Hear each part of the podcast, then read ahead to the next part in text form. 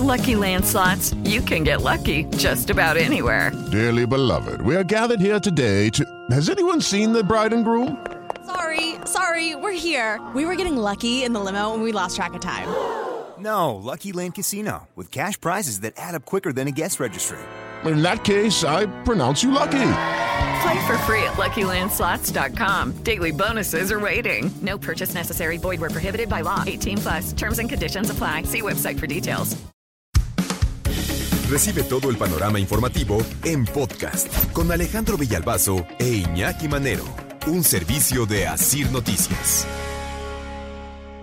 ¿Qué tantas cosas se dirán? ¿Qué tantas cosas se dirán? ¿Es una simulación? Y en la respuesta en la esquina de enfrente, ¿no somos iguales? En una esquina gritarán Juanita y en la otra contestarán Evelyn. En esa esquina estarán con la pancarta gobernador de facto o gobernadora simulada y en la otra esquina, pues fue la encuesta y el pueblo decidió. ¿Qué tanto se dirá de los posibles escenarios? Que nombrará a su papá como secretario de gobierno para renunciar en dos años y dejarlo entonces como gobernador.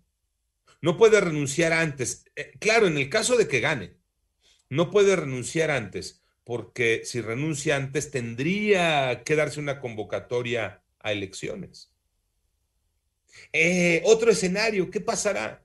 ¿Gobernará a los seis años ella, pero bajo las órdenes de papá? ¿O ella se impondrá y ella mandará? ¿Qué tanto se dirá y qué tanto ocurrirá? Y hablo de Evelyn Salgado Pineda, la hija de Félix Salgado Macedonio.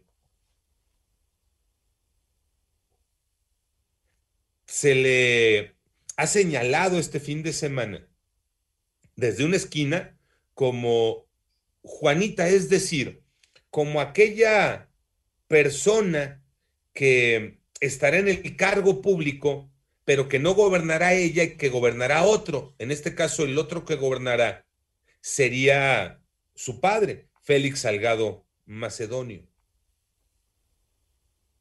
Se habló este fin de semana de que no será ella quien gobernará. Ella contestó que de ganar el proceso, su padre será respetuoso con su gestión y que no tendrá ningún tipo de injerencia en sus decisiones.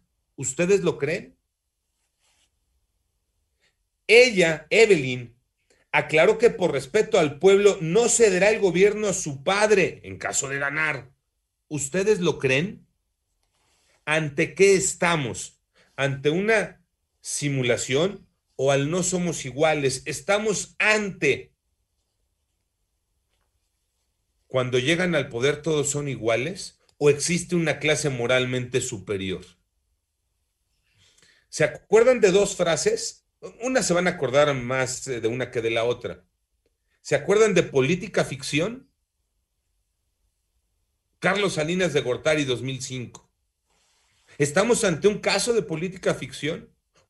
Otra frase, eh, menos conocida creo que la de política ficción, pero una frase que cimbró a la política en este país, 2009, Miguel de la Madrid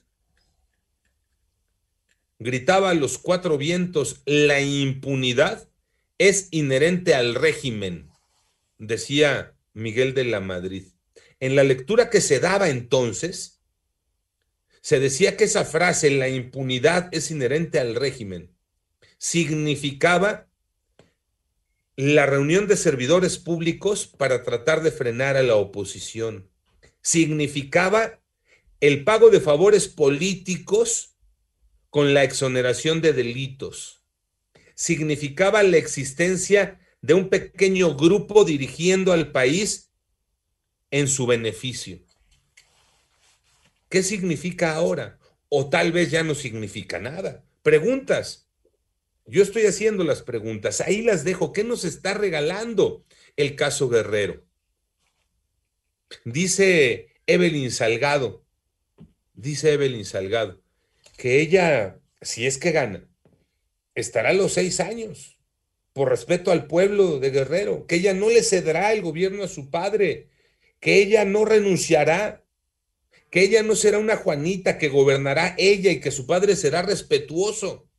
Es la misma Evelyn que hace una semana decía, pero que ella no iba, que a ella no la voltearan a ver, que ella no iba a aceptar ser eh, eh, quien ocupara el lugar de su padre. ¿Hacia dónde moverse en Guerrero entonces con estos bandazos? Este fin de semana, el mismo caso eh, provocó que se recordaran algunos mensajes de hoy, el hoy presidente de la República, Iñaki. Sí, él eh, vio desde hace algunos años también eh, algunos mensajes precisamente ante esto y la gente en el Twitter no perdona, ¿no? Siempre hay un tweet, como dicen en las redes sociales. Dice Andrés Manuel López Obrador, esto fue en, el 2016, el 29 de enero del 2016 Designar al hijo de Murat como candidato del PRI en Oaxaca demuestra que en vez de república existe una monarquía hereditaria y corrupta. Luego, en el em, abril, abril del 2015, 27 de abril del 2015, dice que nunca se permita el amiguismo, el influyentismo y nepotismo, ninguna de esas lacras de la política. Mi partido debe ser faro de moralidad. Y finalmente, el 8 de enero del 2017, dice el ahora presidente de la República, eterno candidato. Calderón busca reelegirse con su esposa. Moreno Valle también quiere ser candidata a su mujer y Yunes a su hijo. Nepotismo y vil corrupción. Y entonces hay quienes se preguntan, ¿no? ¿Esas mismas palabras aplican hoy? Hoy se puede hablar de nepotismo y vil corrupción. Hoy se puede hablar de amiguismo, influyentismo, de esas lacras de la política. Hoy se puede hablar de esa demostración de la república con una monarquía hereditaria y corrupta? Hoy todos esos conceptos se pueden acomodar o no. Por eso quedan las preguntas. Hoy se puede hablar de una eh, actuación moralmente superior o se puede hablar de ya todos son iguales en el tema de la política. Con este caso que nos regala Guerrero con la designación de la hija de Félix Salgado Macedonio ante eh, la imposibilidad legal que encontró Félix Salgado Macedonio de continuar en el eh, camino, en el proceso. Y ojo, lo que puede venir, porque este es solo el inicio de esa madeja. Lo que puede venir son los escenarios que ya planteábamos. ¿Qué puede ocurrir en Guerrero? Pues que que gobierne ella, eh, gobierne en cuanto al título, pero en la práctica todo el movimiento y los hilos los mueva el papá. Ese puede ser un escenario. El otro escenario, designarlo como el secretario de gobierno. ¿Para qué? Para que en dos años venga la renuncia y entonces, ¿quién queda a cargo? El secretario de gobierno. ¿Por qué no antes? Ah, porque antes entonces eh, la ley marca convocar a elecciones. ¿Qué escenario seguirá? Eh, ¿Qué rumbo entregará este, eh, este tema político allá en Guerrero? ¿Será el inicio de otros casos? ¿En dónde estamos parados? Dicen desde el Senado, quien gana una elección está obligado a concluir un mandato. Eh, puros dichos. Dicen desde el Senado. Y si él quiere regresar, tendrá que demostrar la inocencia de los señalamientos que se le han hecho. Puros dichos, porque en los hechos ocurre totalmente lo contrario. ¿Pasó con Juanito en Iztapalapa? ¿Terminó su mandato? ¿No? como, bueno, ahora es alcalde, pero antes era... Delegado. Delegado. Pues no, no, renunció en favor de Clara Brugada, ¿no? Fue. Sí. Iztapalapa. Pero además, eh, no hay. No hay nada, ¿no? Que, que, que hayan hecho para tratar de que ese movimiento tuviera por lo menos otra imagen ante el electorado, ante la ciudadanía. Tiro directo. Así lo vamos a hacer. A ver, tráete a aquel para que esté en lugar de ella y cuando se dé el proceso y el momento, este se va a renuncia para que ella se quede. ¿Será lo mismo el caso Guerrero? Ahora, lo matizan tantito con una elección, ¿no? Entre Nestora Salgado y ella.